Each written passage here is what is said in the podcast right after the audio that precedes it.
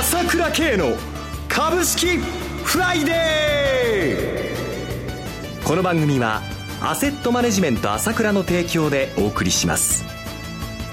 皆さんおはようございます。アシスタントの浜田節子です。朝倉慶の株式フライデー。パーソナリティはアセットマネジメント朝倉代表取締役で経済アナリストの朝倉慶さんです。朝倉さんおはようございます。おはようございます。よろしくお願いいたします。よろしくお願いします。そして毎月第3金曜日は個別銘柄スペシャルのゲストといたしまして経済評論家の山本慎さんをお迎えしてお送りいたします。山本さんおはようございます。おはようございます。よろしくお願いいたします。さて、朝倉さん、山本さん、今週の東京株式市場、どのようにご覧になられましたでしょうか？まあね、昨日、最終的に引け間際にね、2万円割れましたけども、はい。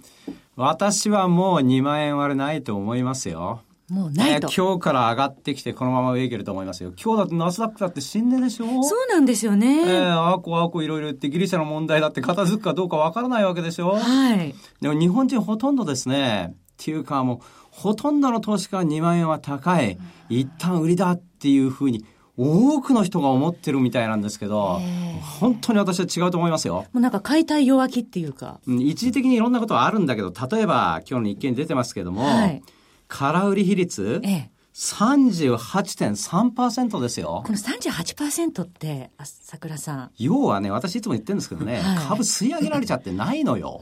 だからよっぽど空売りでもしなきゃ相場は下げないわけ。はいでそれが爆発的に出て、やっといくらか下げたっていうのが昨日の状態。はいそれから、先々週ですかあの、いわゆる最低取引、ええ最低残がいろいろいっぱいあるってことは話題になってたんだけど、はいなんと9000億、8300億以上減ったわけでしょ、1週間で。そうですよね。私ね、最低残がね、こんな1兆円弱あの減ったのをね、はい株が下がらないでね、減ったっていうのを初めて見ましたよ。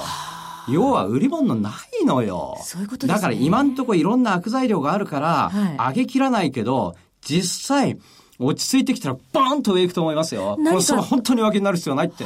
何かあったらでは、上げの反動が早いと。もうどんどん行く相場でもう措置はできてるんです。枯れ切ってます。はい。ええもう上昇期待満載っていうことですよね。あとね、やっぱり今月は、はい。その欧米の、まあ、投資銀行と金融機関とかね、ええ。ヘッジファンドがまあ中間決算で、はい。換金売りをいっぱい出しますんでね。やっぱりその長期金利の急上昇で世界的なね、ええ。これでヘッジファンド相当やられましたから、はい。どうしてもね、あの、ポジションを解消しないといけないんですよ。そ。れで外国人もちょっと売りが入ってるっていう。そう。でで今日その、まあ、僕が来る日っていうのは、はい。第3週の金曜日で、はい。アメリカがメジャー S q なんですね。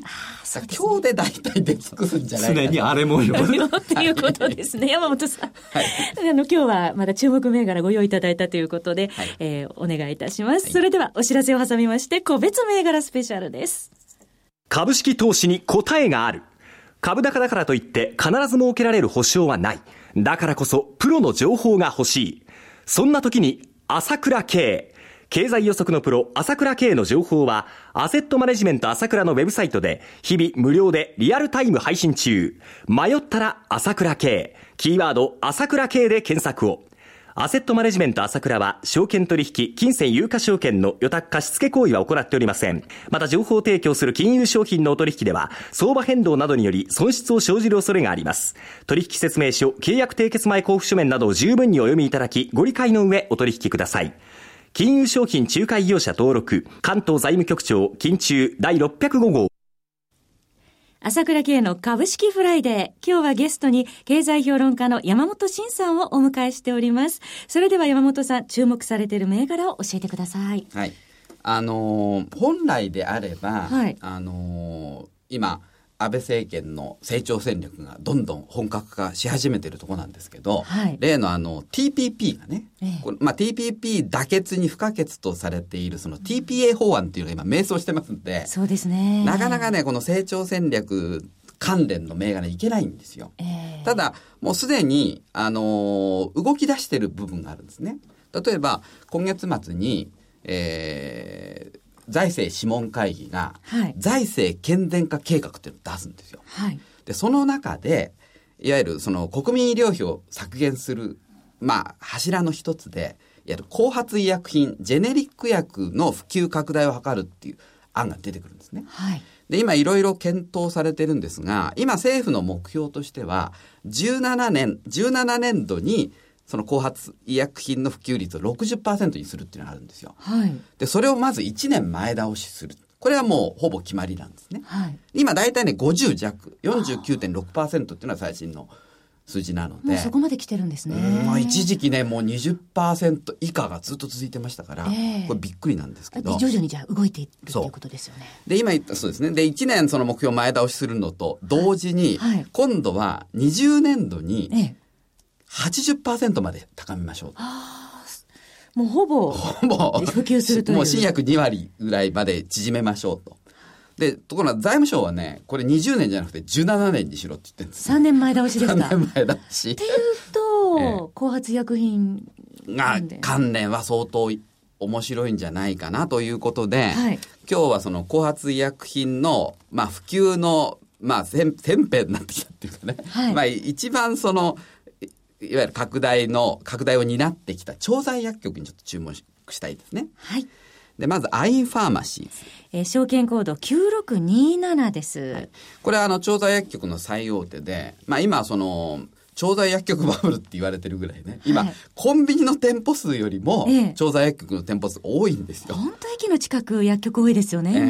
まあその門前薬局とかね。はいだから僕、栃木県に住んでるんですけど、はいもう田舎のもう何にもないところ、田んぼのど真ん中にクリニックがあって、その横に調剤薬局ボンとできたりしますから、もう全国、これあの、地方都市関係ないですからね。そうですね。これからまたかかりつけ薬局を目指すということを、ね、そうそうそう。ねの、政府は、まあ今まではその、まあお薬手帳とか出してね、なるべくその囲い込みやってたんですが、いやあの、かかりつけ薬局でまあ相談に応じるように、そっちにしないと、その、調剤報酬あんまり出さないよって今言い始めてるんですね。はい。で、このアインファーマシーズに加えて、そのクオール。はい。コード番号3034です。はい、こちらは、あの、今のかかりつけ薬局に、まあ、一番力を入れてる調剤薬局でもあるんですが、はいここでちょっと注目したいのは、今ね、その、医薬分業って言いまして、はいまあ、病院、診療所から薬局がこう分離される比率が、もうし8割ぐらいまで来てるんですね、今。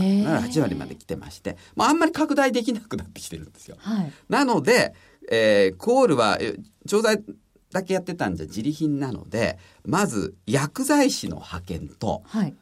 MR の代行。MR っていうのは医薬情報担当者って言ってね、はいその製薬会社が、いわゆる医医師向け、ドクター向けに薬品の情報を伝える営業マンのことを言うんですが、はいこれを製薬会社に代わって代行すると、そういうビジネスを始めて、これが大当たり。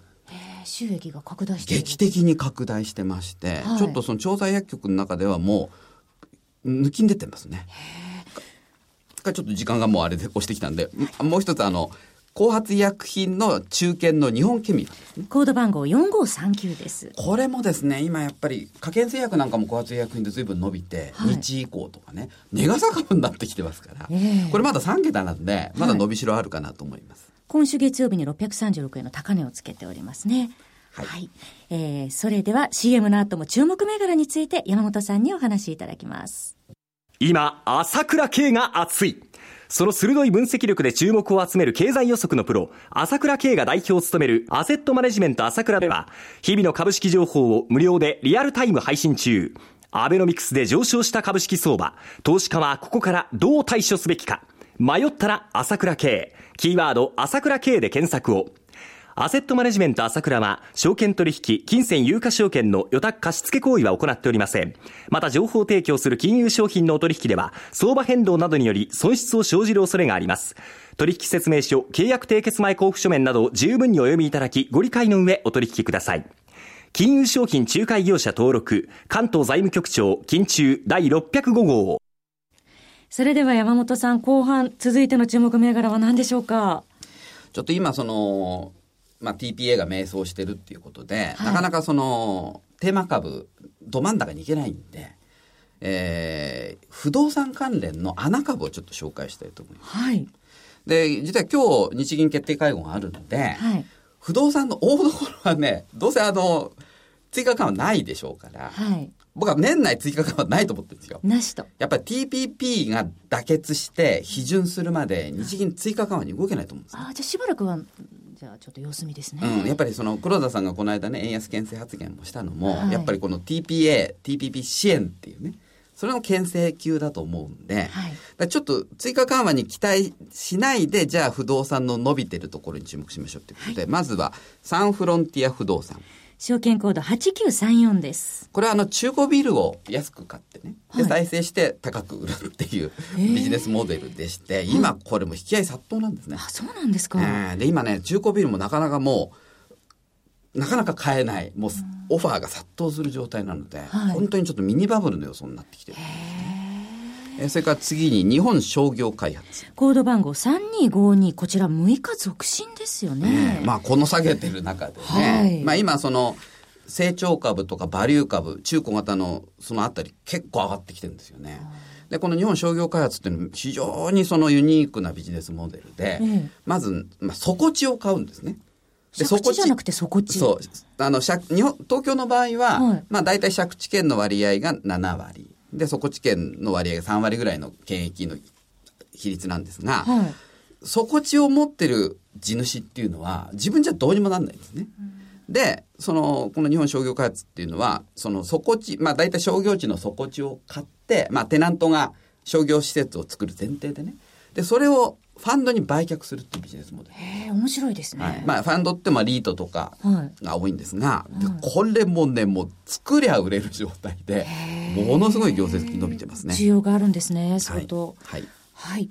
で続いてパルコ証券コード8251です。これはあの、まあ、ファッションビル系の先駆者で、はい。まあ、例の渋谷の公園通りとかね。おしゃれなイメージがありますけどはいね。僕も昔あの公園通りの一番上のところにはい事務所があったもんですから、あそうですか非常によく使うんですけど、はい。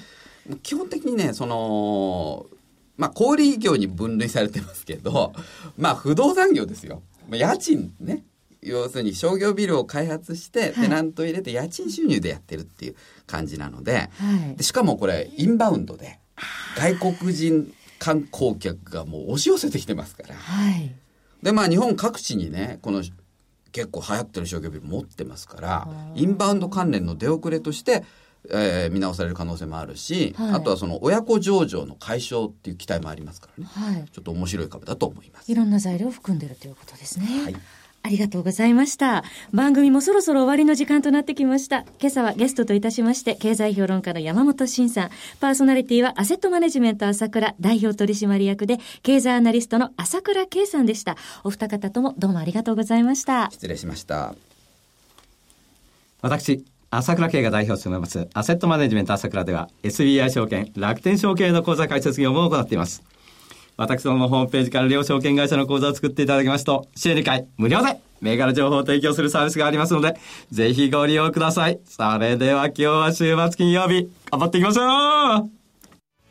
この番組はアセットマネジメント朝倉の提供でお送りしました。最終的な投資判断は皆様ご自身でなさってください。